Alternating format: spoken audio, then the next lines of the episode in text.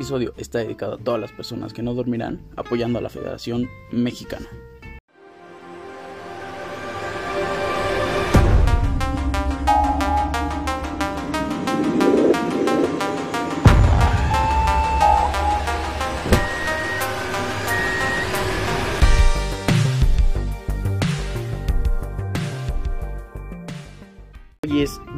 23 de julio y acabamos de vivir una ceremonia de inauguración espectacular. Los Juegos Olímpicos de Tokio 2020 han sido oficialmente inaugurados.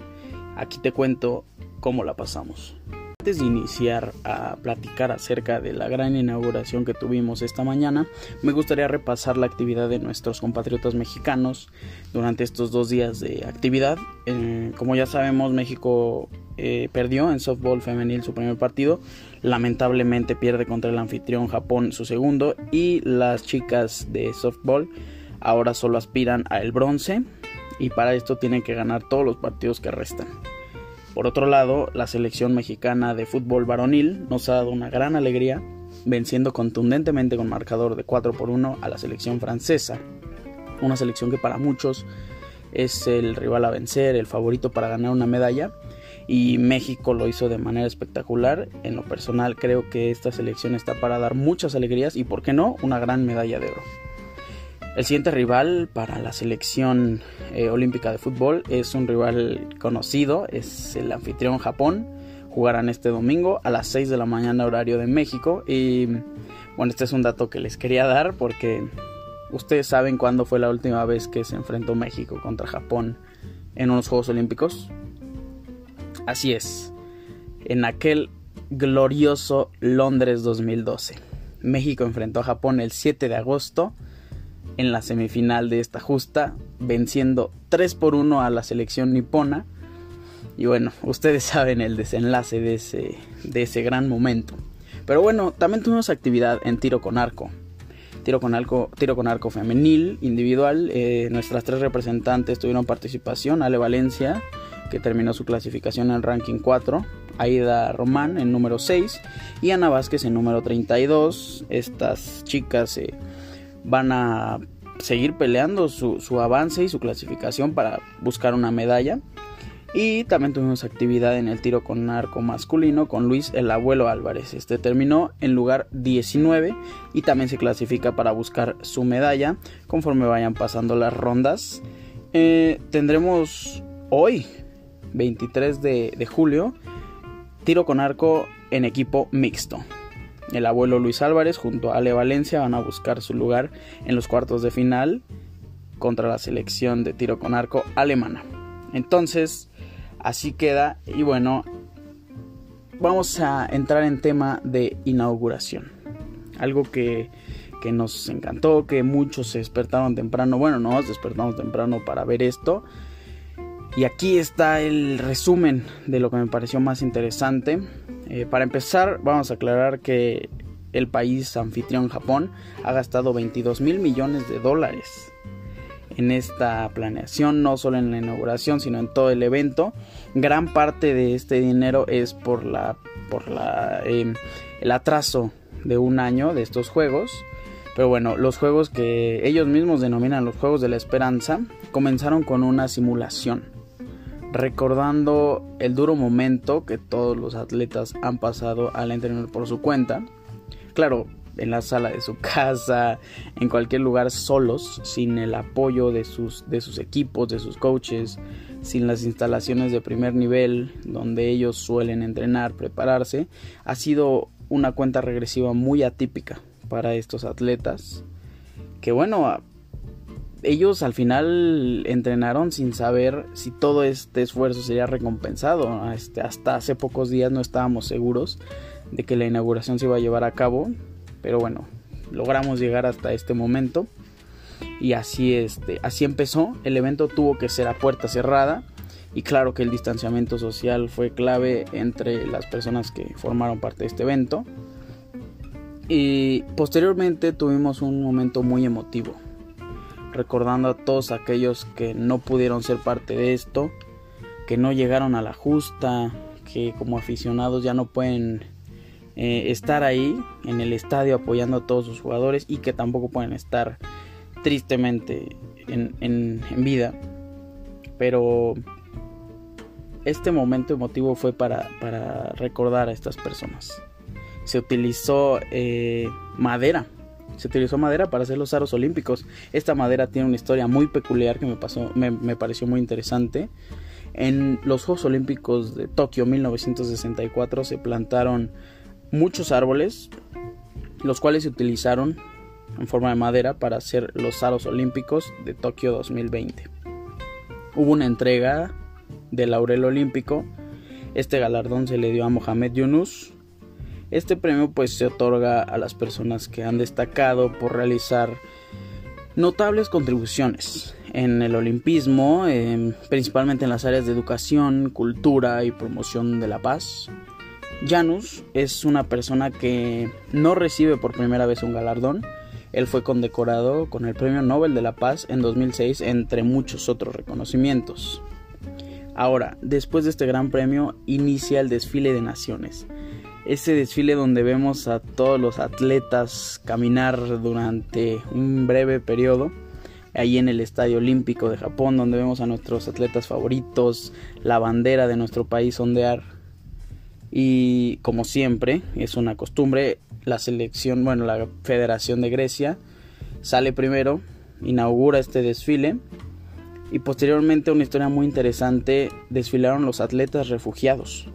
Estos atletas que por motivos personales o de violencia, de guerra en su país, fueron eh, obligados a escapar y el Comité Olímpico les ha dado asilo y gracias a esto pueden participar estos atletas. Bueno, esta vez será la primera que habrá dos abanderados. Cada federación puede elegir a un hombre y a una mujer. Por parte de México, orgullosamente nuestros abanderados fueron Gaby López, una golfista, y nuestro querido y ya muy conocido Rommel Pacheco, clavadista. La Federación Mexicana este, en, este, en esta justa tendrá 163 atletas de los cuales 97 serán hombres y 66 mujeres. Ahora, para todas aquellas personas que vieron eh, este desfile y notaron que no salieron en, en orden alfabético, pues la verdad es que sí lo hicieron, pero no en nuestro orden alfabético. Japón cuenta con tres idiomas y aquí les explico cómo está la onda. Japón tiene Western Japanese, Eastern Japanese y Hachijo Dialect. Ok, estos tres idiomas eh, se utilizaron, eh, bueno, se utilizan en el país eh, nipón y son diferentes al abecedario local en México y en ciertas muchas partes del mundo. El dialecto hachijo fue el utilizado en esta ceremonia, por tanto no, no, no agarrábamos la onda de cómo salían y es por eso que México salió al final y para muchos sí les resultó una gran sorpresa. Estuvieron escribiendo mucho acerca de los datos que les ofrezco y me pidieron que les dijera más, así que ahí les va un dato que me parece bastante interesante acerca de los Juegos Olímpicos. Eh, ¿Ustedes saben quién es la atleta más longeva y la atleta más joven en Tokio 2020? Bueno, aquí les va. Ella se llama Hert Sasa. Tiene 12 años. Bueno, es, evidente la atleta más joven. es una jugadora de tenis de mesa, coloquialmente conocido como ping pong. Ella es originaria de Siria y ella es la atleta más joven. Su contraparte se llama Mary Hannah, de 66 años. Esta mujer australiana, ella forma parte de la selección de hípica de Australia. Para los que no lo sepan, esta es una disciplina que incluye la actividad con los caballos. Y bueno, esta mujer es la segunda mujer más longeva, con 66 años después de Lorna Johnston. Lorna Johnston es una, era una chica inglesa. A los 70 años, ella compitió en las Olimpiadas de Múnich 1972. Así que acá está el dato. Hubo un momento muy emotivo durante la ceremonia. Eh, hubo cinco artistas, uno por cada continente, que cantaron una canción que para mí es una de las canciones más bonitas de toda la historia. Cantaron Imagine de John Lennon y Yoko. Y después eh, caminaron junto a la bandera olímpica el personal médico como forma de homenaje, donde se hizo la bandera y se recitó el himno de las Olimpiadas. Después tuvimos un emotivo mensaje de unión y de solidaridad por parte de los directivos del comité organizador. Eh, estos son Thomas Bach y la exatleta Seiko Hashimoto. Y hasta ahí el punto eh, estaba siendo muy clásico pero nos sorprendieron con un bello mosaico con más de mil drones que utilizaron por encima del Estadio Olímpico de Tokio para hacer eh, una especie de planeta y el logo de los Juegos Olímpicos, no los aros, el logo. Después tuvimos una presentación bastante peculiar que debo reconocer no lo veía venir. Ustedes conocen los pictogramas de los Juegos Olímpicos eh, vamos a simplificarlo. Estas son las figuritas que salen al lado del, del título del deporte que se practica. Lo interesante aquí es que una persona disfrazada de pictograma hizo los 50 pictogramas un poco extendido de cada deporte en esta justa. Los hizo en la vida real y se simulaba una, una foto en la pantalla para que posteriormente iniciara el trayecto hacia el fuego olímpico. El pebetero, eh, vamos a aclarar, tiene forma del monte Fuji. El monte Fuji es un monte que es bastante representativo, muy importante para las personas en Japón. Y así comenzó, hubo varios relevos, pero la tenista Naomi Osaka fue el último relevo en tener el fuego olímpico en su antorcha. Esta chica de 23 años, multiganadora de Grand Slam japonesa, fue la que caminó y subió las escaleras hacia el pebetero, fue la que dio el, el inicio, la que encendió el fuego de esta justa. Y así fue como, como terminó la gran ceremonia de los Juegos Olímpicos de Tokio 2020. Antes de terminar con este programa, me gustaría decirte quiénes son los atletas que para mí no te debes perder. Estos atletas que creo que pueden hacer proezas en esta justa yo te daré sus, horarios, su actividad. Pero bueno, eh, sigo. Creo que esta chica es una gimnasta. lo personal es la mejor gimnasta en la actualidad. La mejor del planeta para mí y para muchas personas.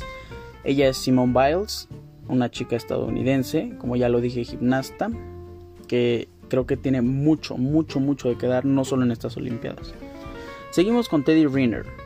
Teddy Riner es un judoka francés, él tiene 32 años y algo que me sorprendió y me pareció muy interesante es que él es uno de los atletas más queridos en toda la Federación Francesa y para todo el pueblo francés. Eh, seguimos con Katie Ledecky, ella es estadounidense, ella practica la disciplina de natación y es una increíble, increíble, increíble atleta. Eh, para continuar, tenemos a Kaylee Pressel. Este atleta me parece bastante, bastante peculiar. A sus 24 años todo pinta para ser el relevo del gran Michael Phelps. Claro que a lo mejor nos estamos apresurando bastante, pero al ser la, la Olimpiada próxima a, no tener a Michael Phelps, pues creo que Caleb puede ser un gran reemplazo y pues a lo mejor y el futuro Michael Phelps de la natación, ¿no? Seguimos con Mariana Pajón. Mariana Pajón es una ciclista, ella practica el ciclismo BMX, es colombiana y va a hablar muchísimo, va a hacer bastante ruido en Tokio. Y sigamos, tenemos a Matthew Van Der Poel. Él hace ciclismo de montaña, lo hemos visto en muchas actividades fuera de los Juegos Olímpicos. Él es originario de Países Bajos y al parecer yo creo que es el mejor de todo el ciclismo de montaña, de todos los Juegos Olímpicos. A continuación tenemos dos jugadores que todo el mundo conoce, que todo el mundo ha visto y que seguramente no los puedes odiar porque son grandes jugadores. Por un lado tenemos a Kevin Durant, Kevin Durant, jugador de la NBA. Él está en el Dream Team del equipo de Estados Unidos en básquetbol. Y también tenemos al esloveno Luka Doncic. Luka Doncic también es un gran jugador, grandísimo jugador de la NBA que, vaya, clasificó a Eslovenia a los Juegos Olímpicos. Él fue una parte, una piedra angular en este proyecto. Pero bueno, sigamos. Eh, nos metemos al atletismo con Yulma Rojas de Venezuela.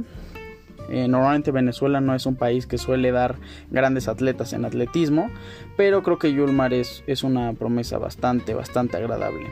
Seguimos con Armand Duplantis. Armand Duplantis es un sueco, es el mejor que he visto en salto con garrocha, claro, del equipo sueco. Y él está proyectado para ganar la medalla de oro en salto con garrocha. A continuación es una chica abanderada de la selección, bueno, de la Federación de Jamaica. Ella se llama Shelly Ann Fraser Price. Para muchos es la chica, la corredora más veloz de todo el mundo. Ella practica atletismo y como ya lo dije, su país de origen es Jamaica y ella está proyectada para grandes cosas. Seguimos con Sydney McLaughlin.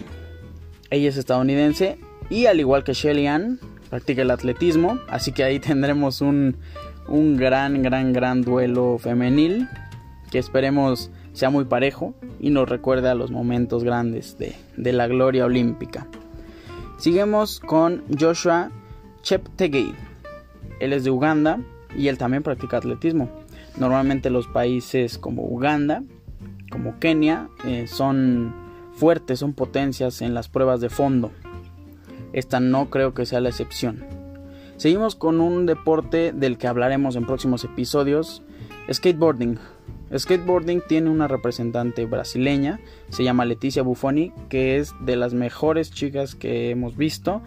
Y para empezar esta, este deporte, esta disciplina, creo que será una gran representante en los primeros Juegos Olímpicos. La siguiente es una tenista ya mencionada, japonesa, del país local. Ella se llama Naomi Osaka, ganadora de 4 Grand Slam y bueno, es la mejor tenista que, puede tener el país nipón en la actualidad.